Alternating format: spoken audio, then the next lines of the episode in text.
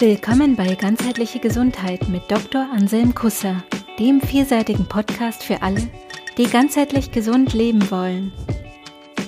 Hier bekommst du Impulse aus Wissenschaft, Medizin, Naturheilkunde sowie Spiritualität und Körperarbeit. Schau, was du davon für dich nutzen kannst, denn es geht um deine Gesundheit. Servus, digital und gesund. Funktechnologie und Strahlenbelastung. Heute zum Thema Sinn und Unsinn von 5G, WLAN und Co.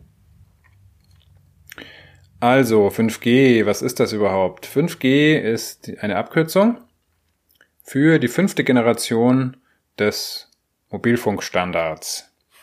Worum geht's da? Da geht's darum, Daten zu übertragen. Weil telefonieren können wir ja schon lang mit unseren Handys, ne? Seit es die ersten Geräte gibt, kann man damit telefonieren. Und daran hat sich auch ehrlich gesagt nicht viel verändert an dieser Funktionalität. Was sich ähm, sehr wohl verändert, ist ähm, die Übertragung von Daten. Letzten Endes die Geschwindigkeit, mit der man Daten übertragen kann. Alles soll immer besser, schneller und natürlich teurer werden. Super. Also, es geht um Datenübertragung. Schauen wir doch mal, was wir bisher hatten. Wie gesagt, es gab GSM, den digitalen Mobilfunkstandard der 90er Jahre, mit dem telefoniert werden konnte. Dann haben äh, die Anwender und die Industrie gesehen, oh, Daten übertragen ist aber auch interessant aufs Mobilgerät. Dann gab es den ersten Datenstandard oder ähm, dann sagen wir mal, fangen wir mal mit dem zweiten Datenstandard an. Der ist vielleicht noch eher bekannt, der sogenannte äh, 2G oder auch Edge genannt. Dann kam irgendwann 3G, äh, auch UMTS genannt. Dann kam 4G, auch LTE genannt. Und jetzt wird gerade 5G ausgebaut. 6G ist übrigens schon in Planung. Über 7G wird tatsächlich auch schon nachgedacht. Also, da wird fleißig und fröhlich weitergemacht.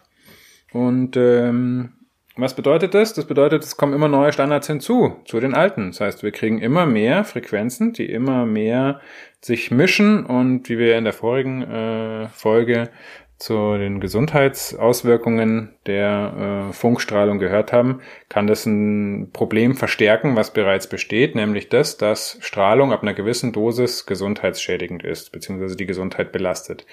Wie alle Strahlung, zum Beispiel auch radioaktive Strahlung, Röntgenstrahlung, oder auch Sonnenlicht, ab einer gewissen Dosis wird lebendes Gewebe dadurch geschädigt. Die Dosis hängt dann von der Intensität zum Beispiel der Strahlung ab, wie stark ist die Strahlung, von der Dauer der Einwirkung, davon wie das Gewebe beieinander ist, ähm, ob das schon sehr vital oder auch bereits vorbelastet ist, also von ganz vielen Faktoren hängt es ab. Was wir jetzt hier sehen ähm, durch den Ausbau von 5G ist, dass wieder ein neuer Standard oben drauf kommt. Neue Antennen werden gebaut, neue Geräte müssen verkauft werden. Ich kann nicht einfach in die gleichen Frequenzen reingehen, die es bereits gibt, weil die sind ja schon besetzt. Zum Beispiel von ähm, 3G, von 4G. Sondern da werden neue, höhere Frequenzen ähm, verwendet. Die wurden dann auch wieder versteigert. Da gab es auch wieder ähm, ein paar Milliarden an Euros für die Bundesregierung bezahlt von, der, von den Mobilfunkanbietern, damit sie diese Frequenzen dann auch benutzen dürfen. Je höher die Frequenzen werden, desto kürzer wird die Reichweite, das ist Physik. Und desto weniger wird auch ähm, die Durchdringen, äh, die Fähigkeit, ähm, Gebäude oder Hindernisse zu durchdringen. Das heißt, für 5G, weil da höhere Frequenzen verwendet werden, sinkt die Reichweite und ähm, deswegen braucht man einfach mehr Antennen, wenn man eine flächendeckende äh, Versorgung davon sicherstellen will. Für äh, 5G alleine ist ähm, geplant in Deutschland ungefähr bis zu 800.000 neue Antennen zu errichten. Zusätzlich zu den bereits bestehenden. Und für was? Nun, wie gesagt, ähm, es geht um die Datenraten. Ähm, wir haben ja jetzt schon einige Jahre oder fast schon zehn Jahre den Mobilfunkstandard 4G oder LTE was kann man denn damit so machen? Also mit LTE kann man Datenraten von ungefähr bis zu etwa 100 Megabyte pro Sekunde im Downstream erreichen. Downstream heißt also zu mir hin, also zu meinem Gerät hin. Wenn ich eine Datei runterlade aus dem Netz, dann ist es Downstream. Und im Upstream, also vom Gerät weg, wenn ich zum Beispiel ein Foto schicke von meinem Gerät an jemand anderen, dann erlaubt LTE ungefähr 25 Megabyte pro Sekunde. Das bedeutet also, als Endanwender kann ich ein sehr hoch aufgelöstes Foto, weil wir gerade bei Fotos waren, mit einer Dateigröße von 10 Megabyte im Bruchteil einer Sekunde herunterladen oder auch versenden. Ähm, weiterhin reicht 4G oder LTE, das reicht bereits locker zum mobilen Streamen von hoch aufgelösten Filmen. Es reicht theoretisch sogar bereits für 4K-Filmmaterial, ähm, wobei sich da natürlich die Frage äh, Sinn oder Unsinn überhaupt nicht stellt, weil es, soweit ich weiß, noch kein Handy mit 4K Bildschirmauflösung gibt. Unser aktueller Mobilfunkstandard ist also ähm, schon ziemlich schnell. Ich habe ja auch bereits gesagt, dass ich mich irgendwann schon gewundert habe, dass äh, jetzt LTE schon schneller ist als mein DSL zu Hause. Anscheinend reicht es aber noch nicht. Deswegen brauchen wir jetzt unbedingt 5G. Wozu brauchen wir 5G? Also, 5G soll erlauben, bis zu 1 Gigabyte pro Sekunde an Daten zu übertragen. Die Datenrate erhöht sich sozusagen nochmal theoretisch um den Faktor 10, wobei das nur die theoretisch mögliche technische Datenrate ist. Die hängt natürlich noch von vielen anderen Sachen ab. Ne? Wenn die Gegenseite, von der die Daten kommen, die Daten nicht so schnell liefern kann, dann bringt mir die schnellste Verbindung nichts, dann kommen die einfach langsamer. Also, das sollte man auch immer mit bedenken. Das ist alles Theorie. Ähm, Wenn es denn dann klappt mit der 1 Gigabyte pro Sekunde äh, Datenrate, dann kann man einen hoch aufgelösten Film von zwei Stunden Länge, also einen Kinofilm, innerhalb von zwei Sekunden auf sein Handy laden. Sinn oder Unsinn? Braucht man das? Hm. Man hört sich erstmal nett an, ne? Wenn, wenn man da keinen Nachteil dadurch hat. Warum nicht? Wenn ich mal zufällig irgendwie am Flughafen zwei Stunden Zeit habe, weil mein Flug verpasst habe und mir dann unbedingt schnell meinen HD-Film angucken will, ist ja okay. Ähm, aber wir werden sehen, dass äh, man das sich leider mit ähm, einigen Nachteilen erkauft. Es gilt wie immer, wähle und zahle den Preis. Ähm, ich habe die ähm, vielen Antennen angesprochen, die dafür nötig sein werden. Weiterhin sollen auch äh, 5G in der Lage sein, ähm, sehr viele Geräte zu vernetzen, also Mobilgeräte. 5G soll in der Lage sein, pro Quadratkilometer bis zu eine Million Geräte zu vernetzen. Bei 5G ist die Rede von insgesamt bis zu 200 Milliarden vernetzten Geräten. 200 Milliarden vernetzte Geräte? Sinn oder Unsinn? Äh, weil wir gerade von Geräten sprechen. Ich hatte ja eine Folge auch über Geräte und über den Energieverbrauch von Geräten und über den Ressourcenverbrauch von Geräten. Und in diesem Zusammenhang kann man sich auch die Frage Sinn oder Unsinn von 200 Milliarden vernetzten Geräten und von 5G gerne nochmal stellen. Das liebe autonome Fahren wird dann auch immer angepriesen als äh, die Killer-Anwendung für 5G, aber ähm, wer sich da mal wirklich mit äh, beschäftigt, der wird äh, relativ schnell auf den Trichter kommen, dass äh, sich autonomes Fahren sicher nicht auf eine fehleranfällige Mobilfunkverbindung verlassen wird. Alle für die Sicherheit relevanten Technologien müssen autonom im Auto funktionieren, sonst geht das gar nicht. 5G ist dann wahrscheinlich hier dazu da, dass äh, sich der Fahrer, der sich nun zu Tode langweilt, weil er nicht mehr fährt, äh, einfach mit Filmmaterial versorgen kann. Aber wir haben ja auch gesehen, dass dafür bereits 4G reicht. Also 5G und autonomes Fahren, Sinn oder Unsinn? Wer profitiert denn dann überhaupt von 5G? Äh, ja, gute Frage. 5G bringt auch unter anderem sehr kurze Latenzen, das heißt, die, der Verbindungsaufbau ist sehr schnell. Ähm, man kann sehr schnell ähm, Sachen steuern, Geräte, die jetzt zum Beispiel Drohnen in, in Realzeit steuern und auch die Daten in Realzeit äh, da mehr oder weniger in Realzeit erhalten. Das ist natürlich auch fürs Militär interessant. Erwähne ich jetzt hier mal nur nebenbei. Ähm, mobiles Gaming also mobile Zockerei äh, ist hier auch äh, gerne mal von der Industrie beworben als Anwendung, dass ich mir dann komplette Spiele ähm, on demand auf mein Handy laden kann, äh, Spiele, grafisch aufwendige Spiele, wo die, wo die Spieldateigrößen dann auch mal ein paar Gigabyte erreichen. Oder dass ich sogar das komplette Spiel, den ganzen Inhalt und alles, was gesteuert wird, live auf mein Handy streame. Hm, kann man sich auch mal wieder überlegen, ob das äh, Sinn oder Unsinn ist. Ähm, ihr habt ja schon ein bisschen was über äh, Suchtproblematiken gehört im Zusammenhang mit der ganzen Digitalisierung.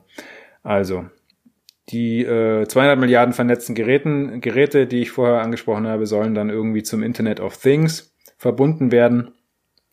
Das Internet of Things, da ist dann die äh, smarte Waschmaschine mit deiner smarten, deinem smarten, äh, deiner smarten Kaffeemaschine und mit deinem Smartphone natürlich und mit deiner smarten Glühbirne verbunden. Und wenn du deine Waschmaschine auf 30 Grad stellst, dann weiß deine Kaffeemaschine, dass du jetzt Buntwäsche wäscht und ähm, leitet davon ab, dass du vielleicht heute einen Cappuccino trinken möchtest und sagt dann deinem Smartphone, dass es gleich mal die Milch nachbestellt und sagt deiner Glühbirne im Wohnzimmer, dass deine Lichttemperatur jetzt 283 äh, Kelvin sein soll und die sagt dann deinem Smartphone wieder, dass die Glühbirne bald kaputt geht und bei Amazon gleich mal eine 10er Packung nachträglich bestellt werden soll. Super. Sinn oder Unsinn? Wenn dann 5G aufgebaut ist und 800.000 äh, Antennen verbaut sind und 200 Milliarden Geräte vernetzt sind, dann ähm, gibt's 6G wahrscheinlich. Super. Ein weiteres Thema ist das äh, liebe WLAN. Ist ja auch, äh, wird ja auch überall verwendet. Ähm, WLAN ist auch nichts anderes als alle anderen äh, dieser Strahlungen. Erstmal ist, ist Mikrowellenstrahlung gepulst. Ein Problem, was WLAN hat, ist, dass es überhaupt nicht leistungsreguliert ist. Das heißt, ähm, die meisten Router sind so eingestellt, dass die erstmal mit voller Leistung strahlen, auch wenn der Anwender genau daneben sitzt und ein Bruchteil der Leistung reichen würde. Ähm, das führt dann dazu, dass in der Stadt ähm, auch von den Nachbarn in der näheren Umgebung so ungefähr von jedem äh, das WLAN zu einem strahlt. Wenn ich bei mir zu Hause mein WLAN am Computer anschalte und schaue, was es da für Netze gibt, dann habe ich 20, 30, manchmal 40 verschiedene Netze, die mich da erreichen. Das ist natürlich alles sehr bequem, diese Funktechnologie, ne? Auch das Handy ist bequem. Warum soll ich denn meinen Hintern vom Sofa hochbewegen, um im Computer was nachzuschauen, äh, wenn ich einfach mein Handy rausziehen kann und äh, das direkt äh, überall machen kann, äh, ist natürlich bequem. Aber was das mit der Gesundheit macht, ähm, ja, sei mal dahingestellt. Beziehungsweise da sei mal wieder die Frage Sinn oder Unsinn gestellt. Es soll jetzt übrigens WLAN an allen Schulen eingeführt werden im Zuge der Digitalisierung der Schulen. Hört euch mal die Folge zu den ähm, bekannten Gesundheitsrisiken von Funktechnologie an, dann könnt ihr euch mal überlegen, ob das Sinn oder Unsinn ist, alle Kinder in allen Schulen dem standardmäßig auszusetzen. Ein grundlegendes Problem, was ich sehe beim Mobilfunk, äh, ist dass die Mobilfunkanbieter gerne die Situation haben, dass alle Menschen überall dauerhaft mit Funk versorgt sind. Das ist die sogenannte Indoor-Versorgung, die damit gerecht, äh, äh, die damit sichergestellt werden soll. Im Idealfall, im Wunsche des Mobilfunkanbieters, hat ähm, auch der Nutzer ganz am Rande der Funkzelle in seinem zweiten Kellergeschoss oder Tiefgaragengeschoss in einem Stahlbetonbau immer noch die volle Datenrate, um sich Spielfilme runterzuladen, falls er mal in der Tiefgarage eingesperrt wird und äh, zwei Stunden äh, sich langweilt. Am Rande der Funkzelle, ne? was das mit den Leuten macht, die äh, nah an der Antenne in der Mitte der Funkzelle wohnen, ähm, kann man sich ja mal überlegen. Den Vergleich mit der Sprinkleranlage habt ihr ja vielleicht gehört, wenn ihr äh, die letzten Folgen zu Thema äh, Funktechnologie und Strahlenbelastung gehört habt.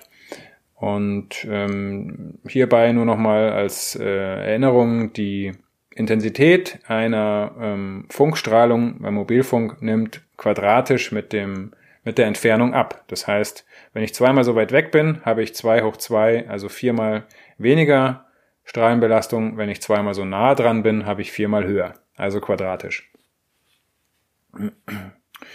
dann reicht es nicht, dass wir jetzt 800.000 Antennen äh, neu irgendwo hinbauen, sondern es werden auch noch Satelliten ins All geschossen, der ähm, ein gewisser Herr, reichster Mann der Welt, sage ich jetzt einfach mal, ähm, der auch äh, Elektroautos baut, der hat vor mit seinem sogenannten Starlink äh, Satellitenprogramm die ganze Welt ähm, vom All aus mit über Satelliten mit äh, 5G äh, Internetdaten zu versorgen.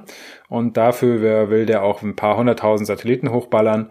Ähm, manche von denen fliegen schon, die fliegen in einem niedrigen Orbit, die kann man nachts sehen, weil die sehr stark die Sonnenlicht reflektieren. Das ist wie so eine leuchtende Perlenschnur am Himmel. Die NASA und andere ähm, Astrophysiker haben da schon Alarm geschlagen, weil wenn man das hochrechnet ähm, auf die Anzahl der Satelliten, die da hochschießen will, wenn die alle so starkes Licht reflektieren, dann wäre es praktisch taghell. Dann wird man auch keine Sterne mehr sehen. Ähm, jetzt hat er gesagt, er will die schwarz anmalen, die Dinger. Es äh, soll dann das Problem lösen. Hahaha. Ha, ha. Was passiert denn mit den ganzen Dingern, wenn die da mal oben sind? Wie kommen die Pulter die wieder runter? Nee, das ist alles Weltraumschrott. Also äh, so viel zu, zu Ressourcen und Geräten und äh, Nachhaltigkeit. Geld hat er ja genug, auf jeden Fall. Naja. Also, ähm, alles äh, irgendwie problematisch, finde ich. Was kann man denn da tun? Ja, gute Frage. Was kann man tun, wenn man äh, zu, zu sehr exponiert ist, ähm, solchen Belastungen? Naja, die Exposition reduzieren, die Belastung reduzieren. Wie macht man das? Naja, erstmal indem man bei sich selber anfängt. Man reduziert die Nutzung. Man schaltet die Geräte aus, wenn man sie nicht braucht. Man, man reduziert äh, die Strahlenintensität auf ein Niveau, dass es gerade noch reicht, aber nicht mehr ist. Indem man zum Beispiel die Sendeleistung am WLAN runterregelt, so lange, bis man halt merkt, okay, äh, weniger darf es nicht sein, aber so reicht's. Ein ganz einfacher Trick. Die meisten Router können das mittlerweile, aber muss man erstmal in die Einstellungen reinkommen und erstmal finden. Das ist meistens gut versteckt. Was kann man noch tun? Naja, da gibt's sehr viele Möglichkeiten. Ich beschäftige mich jetzt schon seit mehreren Jahren damit, ähm, aus meiner eigenen Situation heraus. Und habe jetzt auch ziemlich viele und gute Lösungen schon gefunden. Das würde allerdings jetzt den Rahmen dieses Podcasts hier äh, sprengen. Das ist nämlich so, dass wenn ich in meiner Praxis äh, eine Beratung zur Strahlenbelastung und Gesundheit gebe, dann dauert die mindestens 60 Minuten. Diese Beratungen biete ich auch telefonisch oder übers Internet an und 60 Minuten ähm, kosten da 60 Euro. Und in diesen 60 Minuten kann man eigentlich einen ziemlich guten Rundumschlag machen, indem man eigentlich auch so ziemlich alles abdeckt, was heutzutage möglich ist. Die Beratungen in meiner Praxis finden von Mensch zu Mensch im Normalfall statt, über analoge Datenübertragung sozusagen und die telefonischen oder Internetberatungen, die mache ich natürlich über Kabel. Denn digital geht auch ohne Funk. Vielleicht sogar besser. Auf jeden Fall nachhaltiger und gesünder. In diesem Sinne.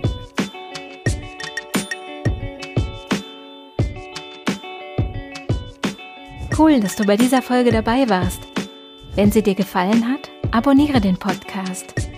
Infos zum Podcast findest du in den Show Notes jeder Episode. Interessiert dich ein bestimmtes Thema oder hast du Feedback? Dann schreib uns. Gibt es ein gesundheitliches oder persönliches Thema, das du angehen möchtest?